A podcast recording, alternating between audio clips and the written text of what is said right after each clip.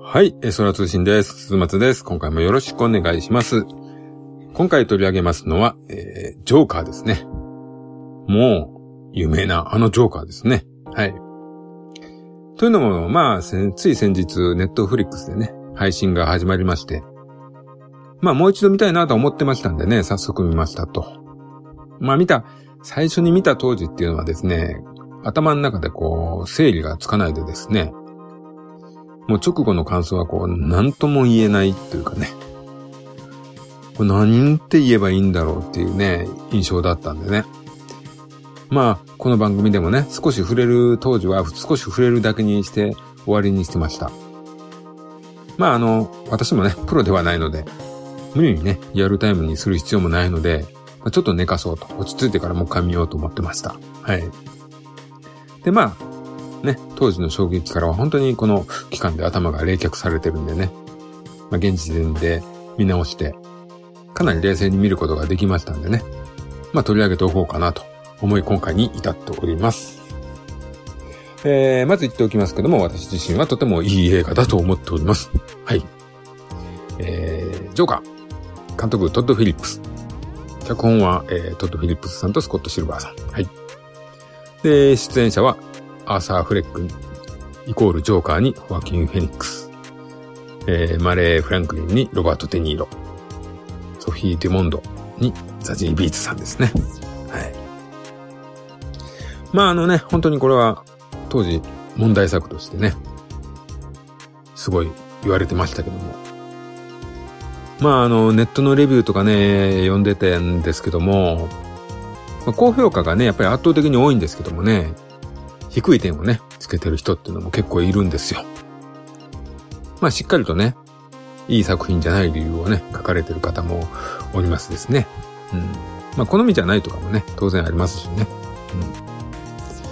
うん。あとはね、もう気になるのは、あの、社会的にね、どっちかっていうと、あの、アーサーに殺される側の人間かなって思う人もいますね。あの、いじめられっ子の気持ちを知らないで、のうのうと大人になってるいじめっ子タイプの大人かなっていうね。あの、弱者の気持ちがわからない人かな、みたいな。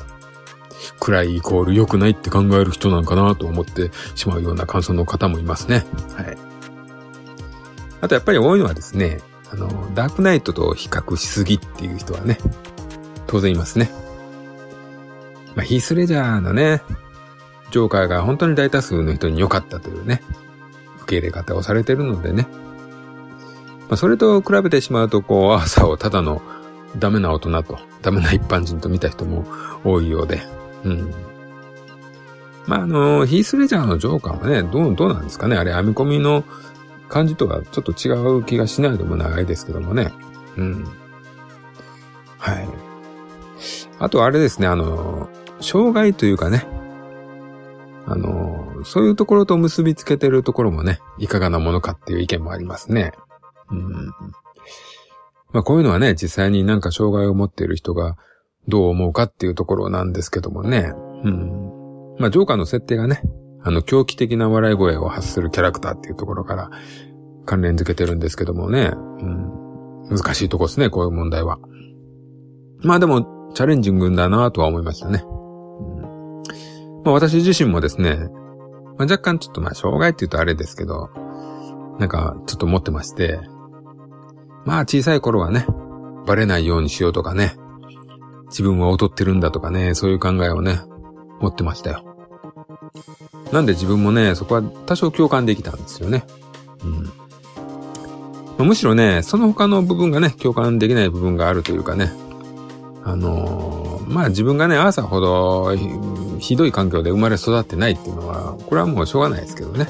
うん。まあここはなかなか難しいところですよね。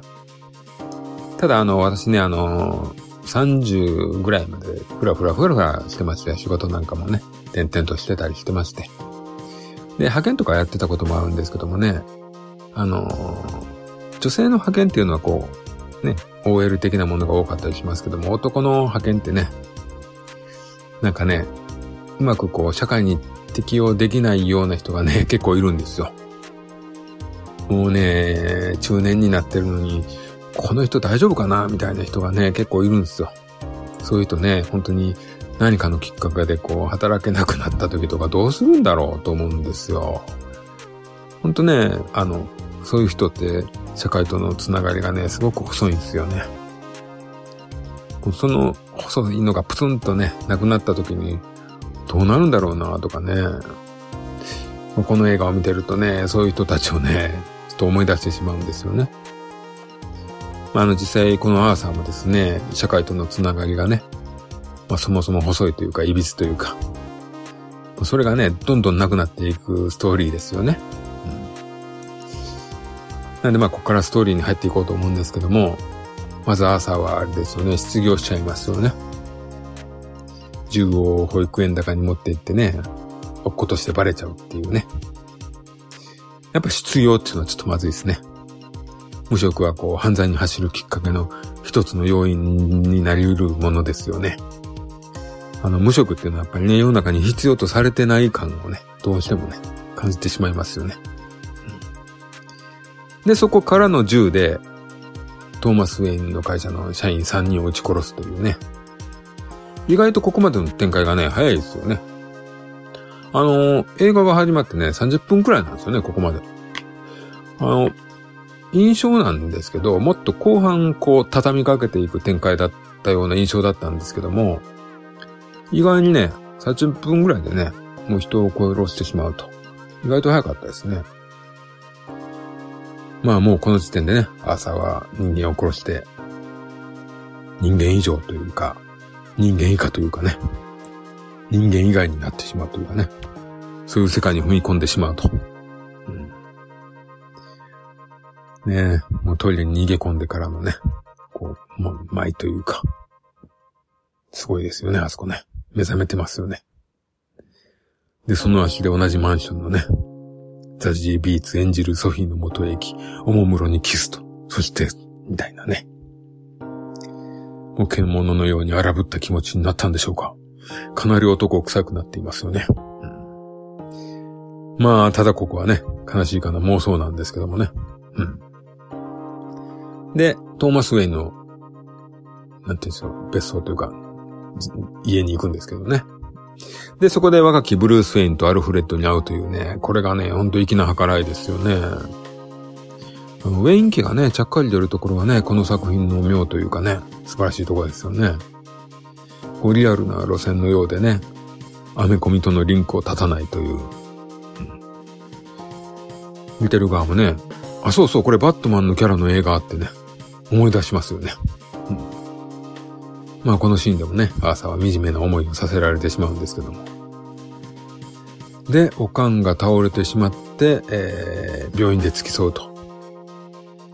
その時テレビで憧れのマレー・フランクリンの番組に自分が、まさかの自分が映るというね。うん、ただ笑い物にされてしまうというね、もうね、夢見ることすら許されないというね。もうね、本当に、せめてね、夢だけ、夢見ることだけできれば人間って生きていけるような気もするんですけどね。それすら取り上げられてしまうというね。うんで、もう一回ね、トーマス・ウェインに会いに行くんですけどもね。うん。まあ、おかんの真実を告げられて、帰り討ちのパンチを浴びるというね。うん、まあ、ここであの、トーマス・ウェインをね、あんまりいい感じで描いてないのはちょっと面白いですよね。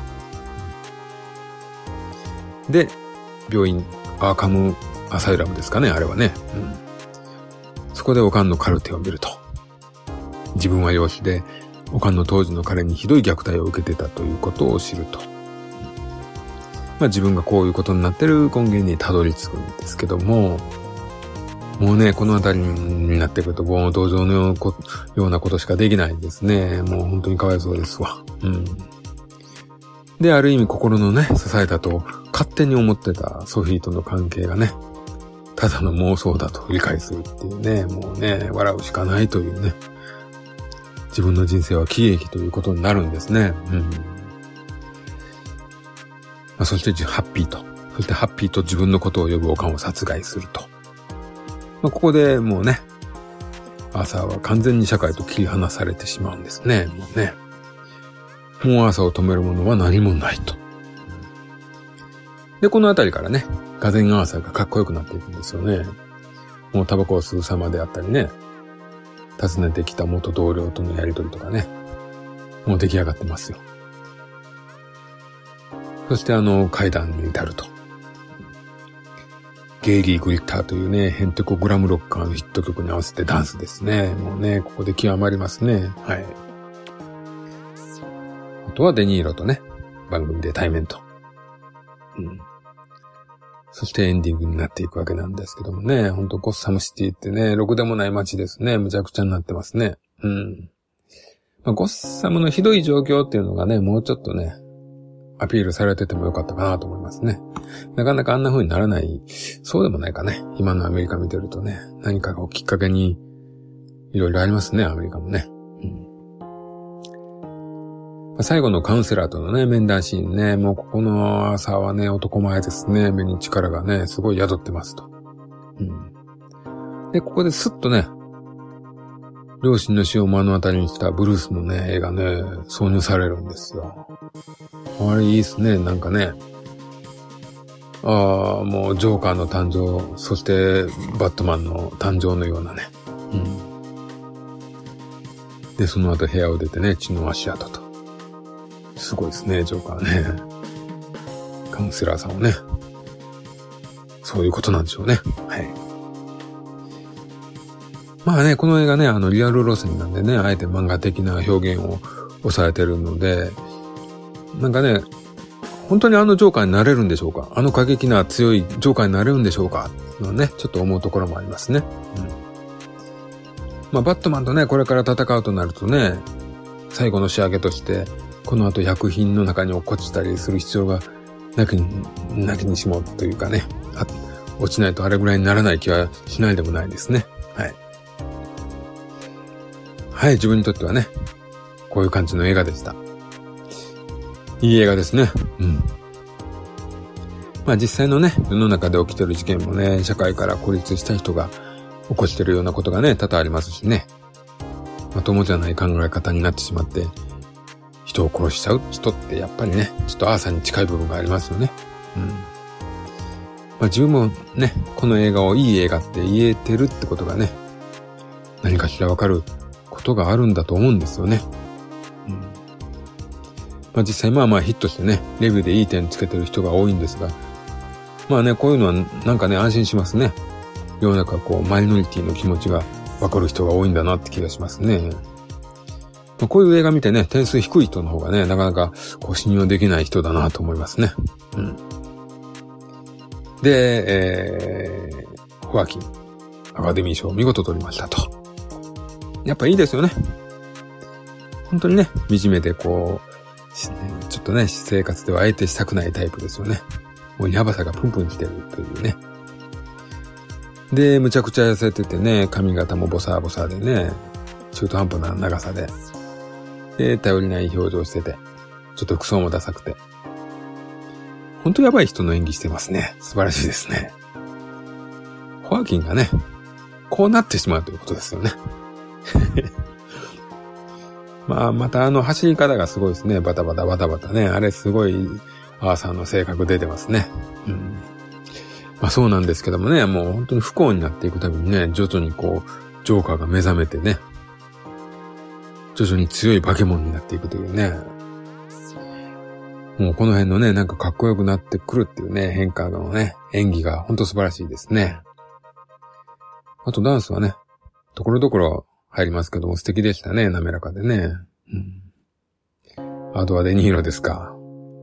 デニーロの演技面白いですね。あれね、変に小気味良くてね。いい意味でムカつきますね。もうね、あの、キングオブコメディのね、逆の立場っていうのがね、本当に面白いところですよね。うん。こんなところでしょうかね。まあ、こういう映画っていうのはね、本当に何年かにね、一度のようにも思いますんでね。とてもいい感じにね、本当に揺さぶられましたね。やっぱこういうね、見終わった後こう、しばらくポカーンとなるようなね、やらいもん見たっていうね、気持ちにさせてくれるっていうのは本当に素晴らしいですね。はい。えー、今回はこんなところですかね。はい。ジョーカーでした。ありがとうございました。